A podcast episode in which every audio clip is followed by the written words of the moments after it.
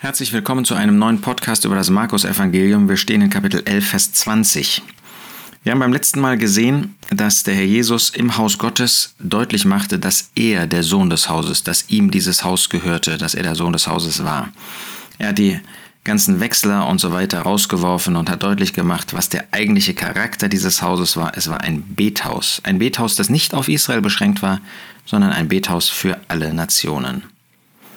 Und dann heißt es, und als sie frühmorgens vorbeigingen. Der Jesus war abends wieder aus der Stadt hinausgegangen, war wieder nach Bethanien gegangen.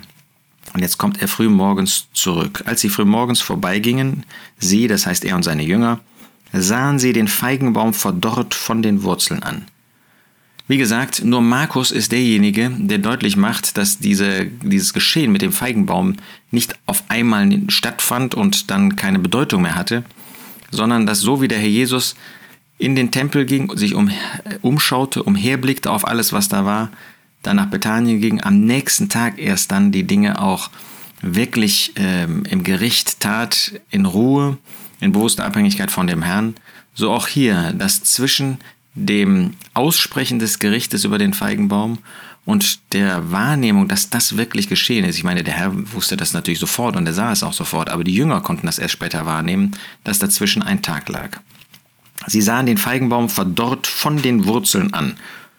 Ob sie den rausgerissen haben dann, nachdem er so verdorrt war, dass sie gesehen haben, dass es auch an den Wurzeln so gewesen ist, wir wissen das nicht. Jedenfalls war es von den Wurzeln an.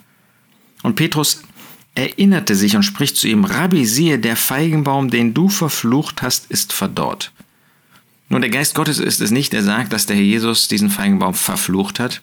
Wir haben gesehen, dass dieser Feigenbaum ein Bild, ein symbolisches Bild ist von dem Volk Israel, und in diesem Fall von dem Zustand, dem moralisch-geistlichen Zustand des Volkes, dass da keine Frucht für Gott war.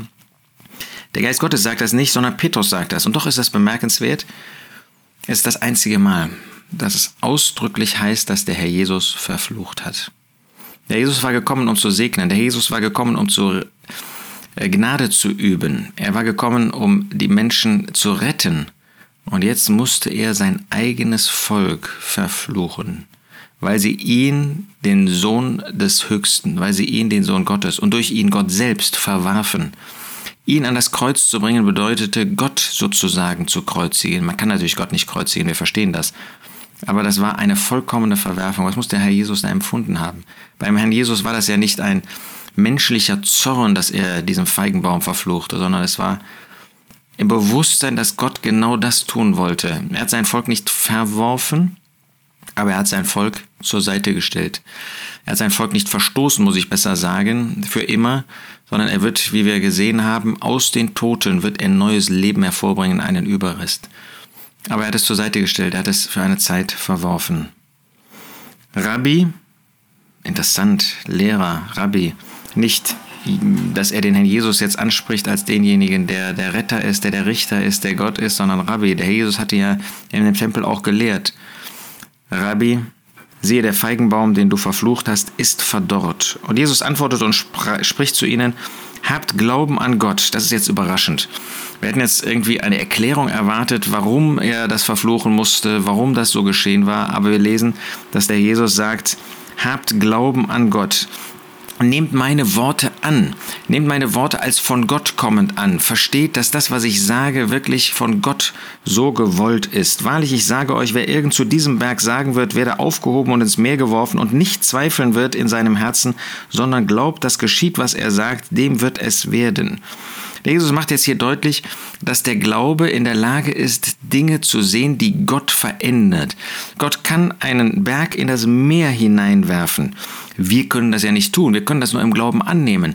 Aber der Glaube sieht das und genau das war jetzt im Moment äh, die Situation. Gott würde das Volk, was er eigentlich als sein Volk anerkannt hatte, was wie ein Berg war, wie äh, Gott nahe, näher als alle Nationen, Gott würde sie in den in das Meer der Nationen hineinwerfen. Und der Glaube würde das annehmen, der Glaube würde das anerkennen, der Glaube würde sich daran nicht stoßen sondern und nicht zweifeln wird in seinem Herzen, sondern glaubt, dass geschieht, was er sagt, dem wird es werden. Wer dieses Bewusstsein eben bewahrt, der wird nicht überrascht, der wird sich nicht daran stoßen, der wird sozusagen ohne Zweifeln genau das tun. Darum sage ich euch, alles, um was ihr betet und bittet, glaubt, dass ihr es empfangt und es wird euch werden. Hier hat der Herr das ja sogar aus ihrer Sicht gezeigt. Nun, der Herr war derjenige, der im Glauben handelte.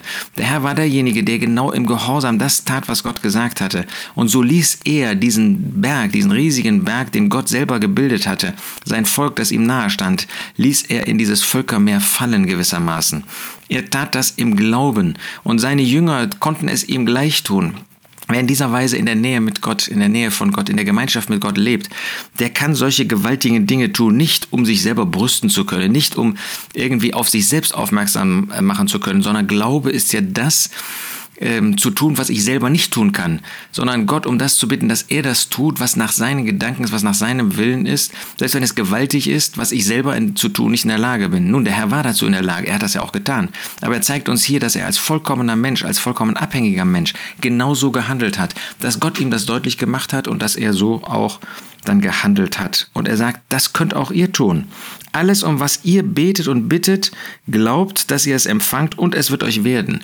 Natürlich gibt der Herr hier nicht einen Freibrief für irgendwie fleischliches Handeln, dass wir tun und lassen können, was wir wollen, dass äh, Gott einfach tun wird, wenn wir in Torheit irgendwas oder in Egoismus, im Eigenwillen irgendwas beten, sondern er geht immer davon aus, dass der Jünger, dass der Gläubige das im Glauben tut, dass er das im Gehorsam tut, dass er das in Gemeinschaft mit Gott tut. Und dann, um was irgend ihr betet und bittet das allgemeine Gebet oder das intensive Gebet, Gott wird das tun.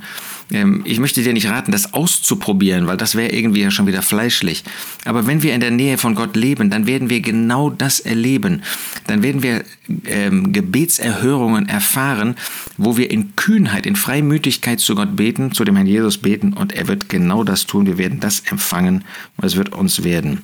Und wenn ihr da steht und betet, das ist jetzt wieder etwas, was nur Markus uns bringt, trotz seiner seines kurzen Evangeliums, so vergebt, wenn ihr etwas gegen jemand hat, habt, damit auch euer Vater, der in den Himmeln ist, euch eure Vergehungen vergebe. Der Jesus macht jetzt also deutlich, dass es ein, eine gewisse Bedingung gibt für eine solche Gebetserhörung. Und das ist, dass ich nicht in einem Konflikt bewusst lebe mit meinem Bruder, mit meiner Schwester, sondern dass ich vergebungsbereit bin, dass ich jemand bin, der Dinge vergibt, die jemand gegen mich tut. Das ist eben die Herzenshaltung, die dafür nötig ist. Hier geht es nicht darum, selber zu bekennen, das müssen wir leider auch oft genug tun, das zeigt unseren schwachen Zustand, sondern wie gehe ich mit anderen um?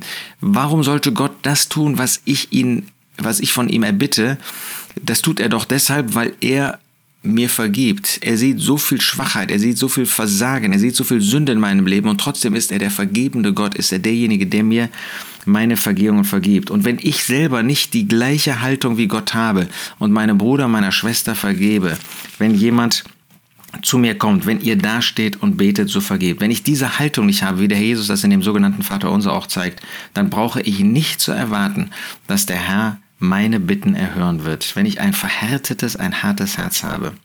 Wenn ihr aber nicht vergebt, so wird euer Vater, der in den Himmeln ist, auch eure Vergehungen nicht vergeben und damit natürlich auch eure Bitten nicht erhören. Und das zeigt eben diese Haltung, die wir Gott gegenüber und die wir Menschen gegenüber haben sollen. Gott gegenüber im Glaubensvertrauen. Und das ist nur möglich, wenn wir Menschen gegenüber im Frieden, was an uns liegt, im Frieden leben und vergebungsbereit sind. Dann wird Gott auch unsere Gebete erhören. Wunderbare Zusage, die der Herr gibt, die wir auch fest für uns in Anspruch nehmen dürfen. Wie betest du? Wie bete ich? Was habe ich für eine Haltung meinem Bruder, meiner Schwester gegenüber? Muss sie, muss er auf den Knien angerobbt kommen? Wenn Gott das von uns erwartet hätte, dann wäre keiner von uns zur Bekehrung gekommen, dann wäre keiner zum Glauben gekommen. Nein, Gott ist anders. Gott ist ein von Herzen vergebender Gott. Und das hat der Herr Jesus hier auf dieser Erde auch offenbart. So wollen wir in dieser Haltung, als Nachahmer Gottes, wie der Apostel Paulus das sagt, handeln, wollen vergebungsbereit sein und wollen die Kühnheit, nicht die Torheit, nicht Verwegenheit, sondern die Kühnheit, die Freimütigkeit des Glaubens haben und in dieser Weise zu ihm kommen. Er ist ein erhörender Gott und ein vergebender Gott. Wir haben es wirklich gut.